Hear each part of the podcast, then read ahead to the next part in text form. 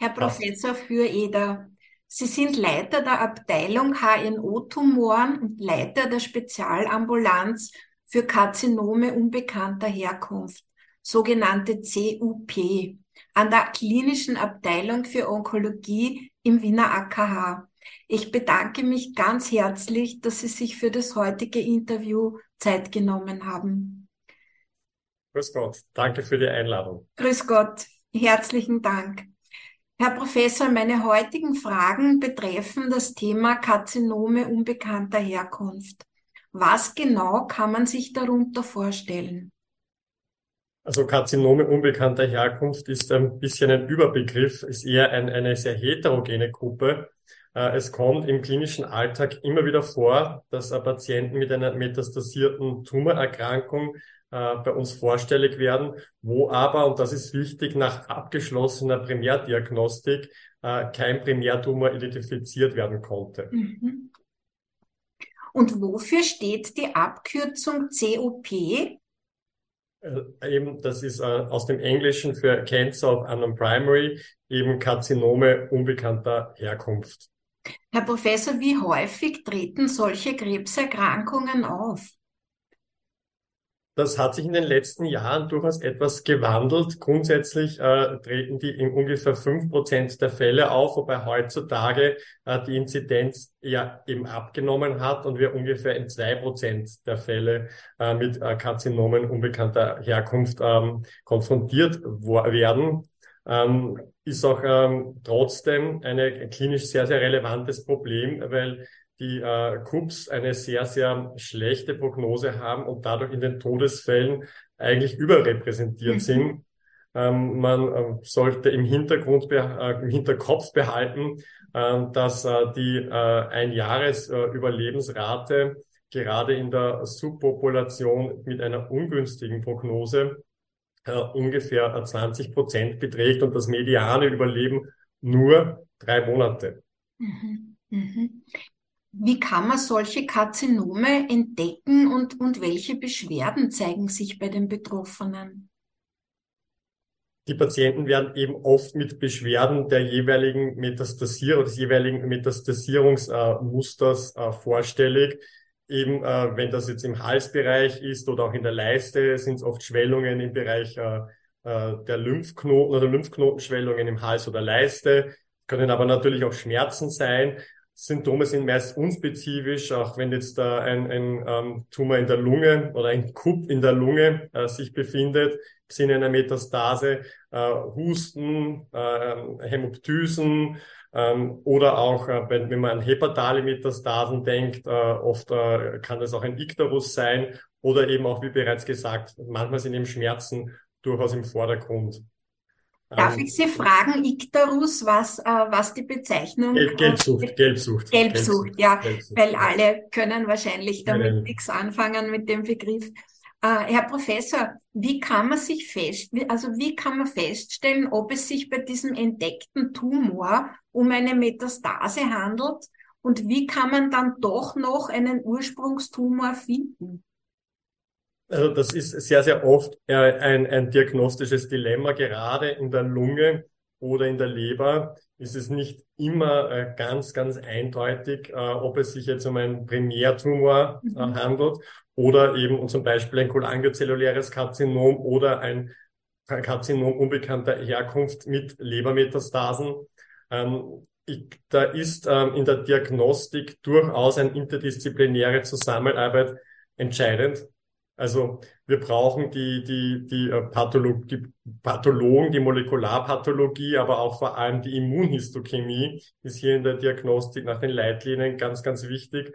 Ähm, auch die Radiologie, die Morphologie des Tumors, mhm. auch der äh, internistische Onkologe, ähm, der natürlich die Metastasierungsmuster der einzelnen Tumorentitäten kennt äh, kann hier oder sollte hier bei der Zuordnung natürlich helfen. Und im gemeinsamen äh, Team äh, kann man dann oft eine Zuordnung treffen, ob sich jetzt da hier um eine KUP-Erkrankung handelt oder doch um einen äh, bekannten Primärtumor. Ähm, was ich jetzt auch noch ähm, ganz kurz erwähnen möchte, äh, Sie haben gesagt, doch noch einen Primärtumor finden. Ähm, ich möchte hier nochmal ganz kurz herausstreichen, KUP ist auch für die Patienten, aber auch für die Kollegen oftmals so als, als ähm, Absenz einer Diagnose verstanden. Äh, oder eben wir finden trotz, äh, wir finden den Tumor einfach nicht, also sozusagen als Scheitern der Diagnostik. Äh, dem ist aber nicht so. Also ein mhm. KUP ist eine Diagnose. Und ich möchte jetzt nur kurz mal noch auf die Theorie, ich meine, es gibt mehrere Theorien, wie entsteht denn ein, ein Karzinom mhm. unbekannten Ursprungs eingehen. Und eine der Theorien ist, dass der ursprüngliche Primärtumor vom Immunsystem bereits eliminiert wurde, mhm. die, Metastas die Metastase aber nicht. Ähm, das heißt, ähm, hier gibt es auch gar keinen Primärtumor mhm. mehr zu finden, trotz intensiver Suche, weil er gar nicht mehr da ist ist eine der Entstehungstheorien, aber ich denke, das sollte man auch in der Hinsicht als, als wirklich als Diagnose äh, auch so sehen und auch akzeptieren und es nicht als Scheitern der Diagnostik oder als Absenz äh, einer, einer Diagnose sehen, sondern das ist eine Diagnose mit auch dem Hintergrund, dass vielleicht überhaupt gar kein Primärtumor mehr vorhanden ist. Mhm. Das ist wirklich eine sehr, sehr spannende und interessante Sache, sage ich jetzt. Herr Professor, seit kurzem gibt es auch neue Leitlinien zur Behandlung des KUB. Was besagen die? Also Sie haben recht, es gibt neue Leitlinien der ESMO. Ähm, also es gibt natürlich auch andere große Fachgesellschaften, die äh, ihre Leitlinien äh, regelmäßig auch aktualisieren. Auch die ESMO hat das jetzt äh, sehr, sehr rezent äh, gemacht finde das äh, sehr, sehr erfreulich, dass auch diese, diese äh, KUB-Entität äh, adressiert wird. Ähm, grundsätzlich ist bei KUB einfach äh, wichtig, ähm, dass man auch relativ rasch ähm, zuordnen kann, ob Patienten in eine Subgruppe fallen mit äh, günstigen Prognosefaktoren. Ähm, zum Beispiel, wenn man jetzt äh, einen, eine Metastase in den axillaren Lymphknoten bei einer Frau findet, äh, die vielleicht äh, an ein Mammakarzinom erinnert, mhm ähm, ist es natürlich auch sehr, sehr naheliegend, dass man das als ähm, Mammary-like Cup oder äh, Breast Cancer-like Cup ähm, äh, dahingehend zuordnet und dann auch so behandelt. Oder auch bei einem Mann äh, mit osteoplastischen Knochenmetastasen, erhöhten PSA-Werten ist es auch naheliegend, äh, die Leitlinien des Prostatakarzinoms mhm. zur Therapie heranzuziehen. Ähm, diese Patienten haben dann auch eine sehr, sehr gute Prognose.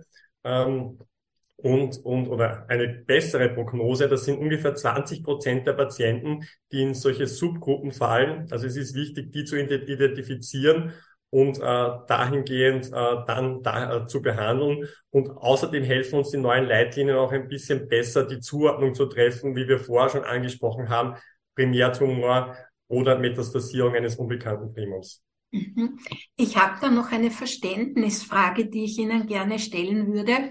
Wenn jetzt zum Beispiel äh, Lebermetastasen oder, oder sage ich jetzt ein Leberkarzinom auftritt, kann man nicht anhand der Histologie feststellen, ob das Zellen eines Mammakarzinoms sind, zum Beispiel jetzt Hormonrezeptor positiv oder, oder wie, wie äußert sich das?